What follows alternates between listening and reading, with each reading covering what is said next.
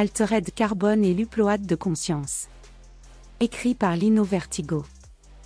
Ce que j'apprécie dans la science-fiction, ce sont les possibilités qu'offre le genre pour explorer des questionnements impossibles ou pas encore d'actualité dans notre réalité quotidienne.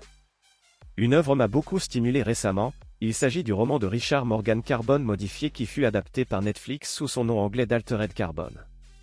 Le cœur de ce techno-thriller cyberpunk est d'explorer les limites des notions de conscience et d'identité. Celles-ci sont d'ailleurs poussées dans leur retranchement offrant au lecteur des questionnements philosophiques aussi vieux que l'Occident. Ce sont ces questionnements que je vous propose d'examiner dans cet article. Le monde d'Altered Carbone. Le roman se déroule sur Terre au XXVe siècle, vous suivrez le mercenaire Takeshi Kovacs dans son enquête pour un riche magnate voulant élucider une série de mystères entourant sa propre mort. Dans cet univers, l'humanité a colonisé l'espace environnant la Terre sur plusieurs centaines d'années-lumière et s'est établie sur des mondes extraterrestres. Les humains ont également atteint l'immortalité numérique. L'immense majorité d'entre eux se font greffer une pile corticale réinscriptible à la base de la nuque.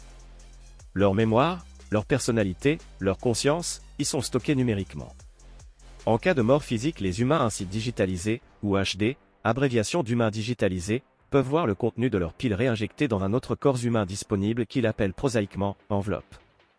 Cette technologie permet de changer d'enveloppe à sa convenance, de faire des déplacements rapides en se transférant d'un corps à l'autre parfois de l'autre côté de la Terre, sur la Lune ou sur une planète à plusieurs années-lumière du point de départ. Un humain digitalisé ne peut, normalement, se trouver que dans une pile à la fois. La destruction de la pile contenant une personne entraîne donc invariablement sa mort. Une autre possibilité de fusion homme-machine.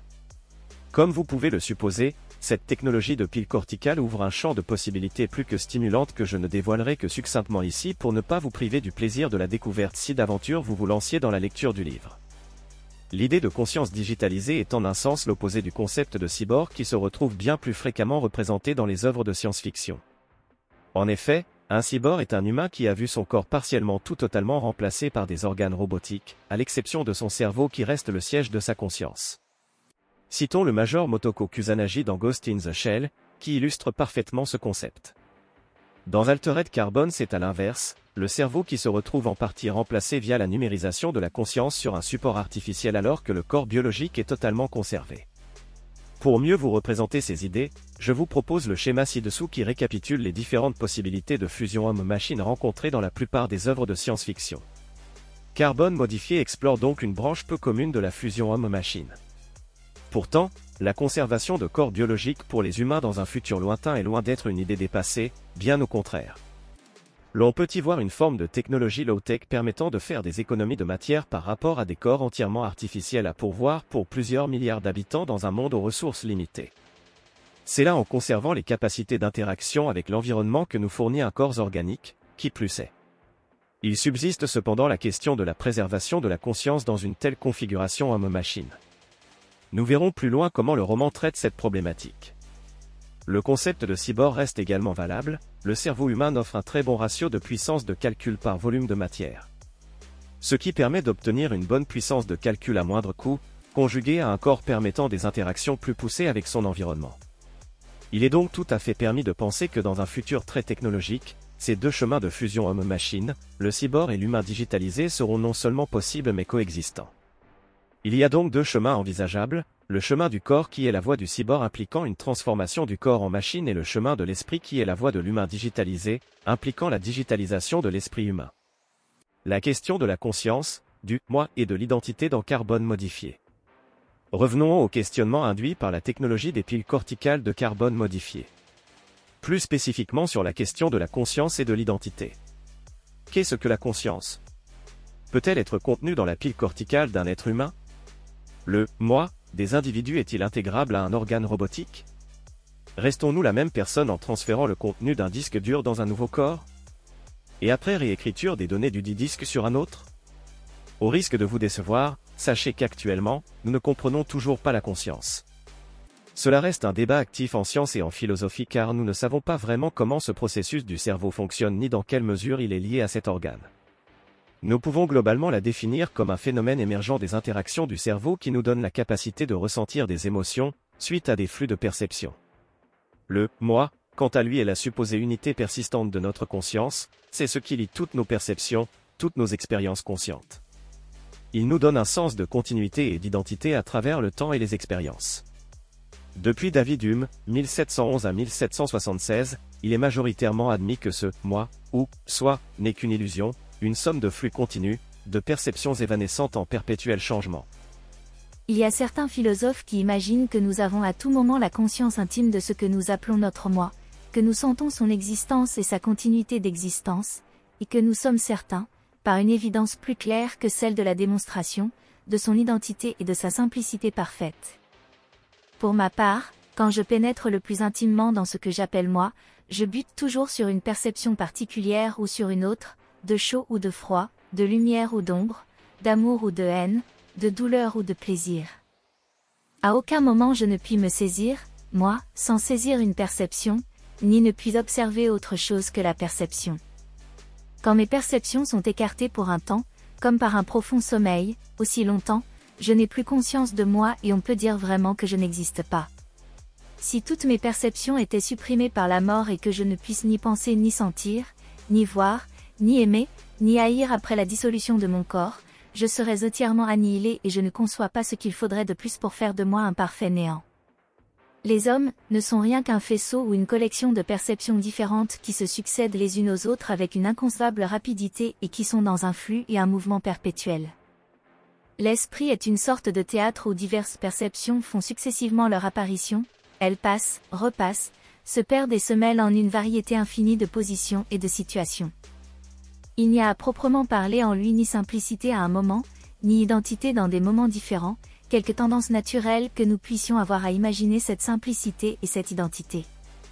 David Hume, Traité de la nature humaine, 1739. Cependant, ce mirage d'une cohésion que nous appelons le moi a une utilité primordiale. C'est ce qui permet aux organismes de survivre dans le temps, de se perpétuer et de se développer. Comme le décrit Takeshi Kovacs dans Carbone modifié. Le moi est l'illusion sans laquelle rien n'est possible. Supposez que vous ayez connu quelqu'un, il y a longtemps. Vous partagez les choses, vous buvez à vos sources mutuelles. Puis vous vous éloignez, la vie vous entraîne dans des directions différentes. Les liens ne sont pas assez forts, ou les circonstances extérieures vous séparent. Des années plus tard, vous rencontrez cette personne de nouveau, dans la même enveloppe, et vous recommencez. D'où vient l'attraction? Celle que vous aimez est-elle la même personne? Oh, elle porte le même nom, la même apparence physique, mais est-elle la même? Les choses qui ont changé sont-elles annexes et sans importance? Les gens changent, mais à quel point? Quand j'étais enfant, je croyais qu'il y avait une personne essentielle, une sorte de personnalité centrale autour de laquelle les éléments de surface pouvaient évoluer sans modifier l'intégrité de son identité. Plus tard, j'ai commencé à comprendre qu'il s'agissait d'une erreur de perception, causée par les métaphores que nous employons pour nous définir.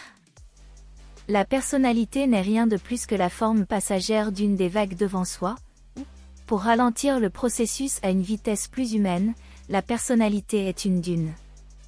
Une forme passagère qui répond au stimulus du vent, de la gravité, de l'éducation. De la carte des gènes. Tout est sujet à l'érosion et au changement. La seule façon de rester soi est de se mettre en pile pour toujours.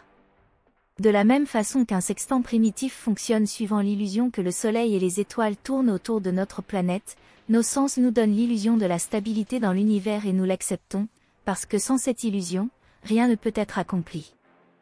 Takeshi Kovacs, personnage principal de Carbone modifié de Richard Morgan.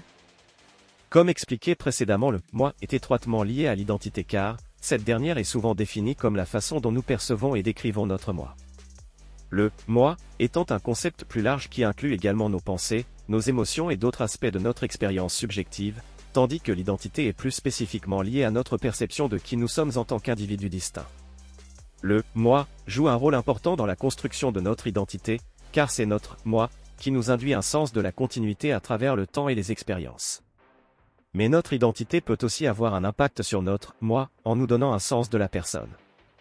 Tout au long du roman, l'auteur ne semble pas s'écarter de cette définition du moi, de l'identité et de la conscience. Il part aussi du principe qu'il y a une indépendance du substrat. C'est-à-dire qu'importe le support sur lequel est stockée la conscience d'un être humain, que ce soit un cerveau biologique ou un support informatique, son identité sera préservée. C'est cette propriété qui permet la technologie des piles via l'upload de conscience.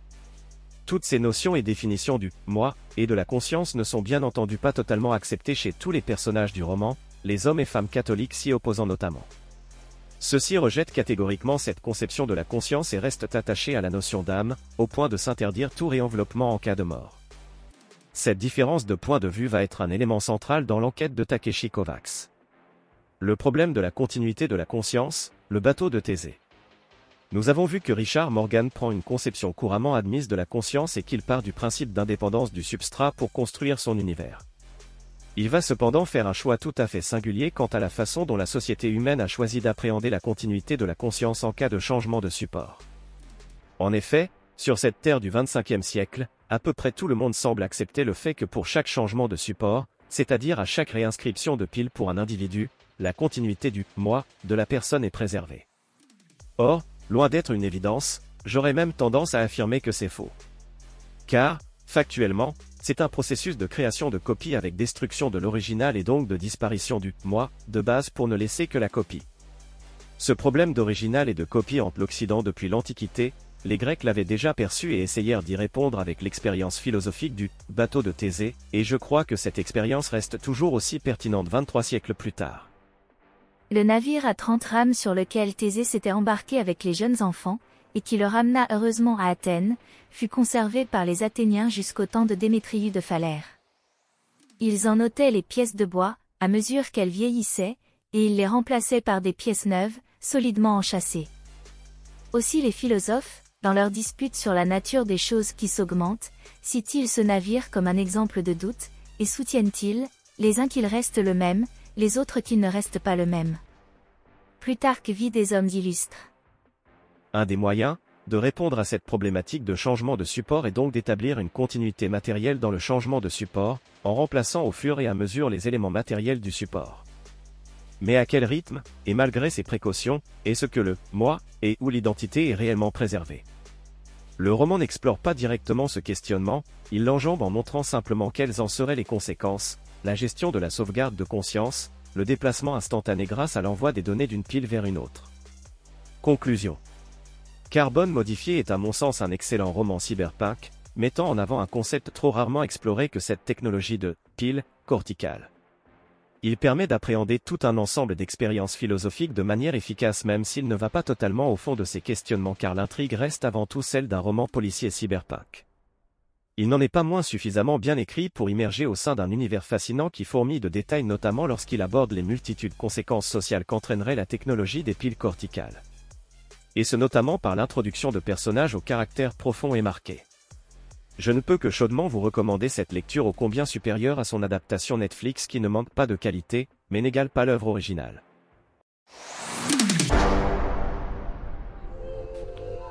Cet audio vous a plu? Abonnez-vous à notre chaîne afin de recevoir tout notre contenu et soutenez-nous sur Tipeee, le lien est dans la description.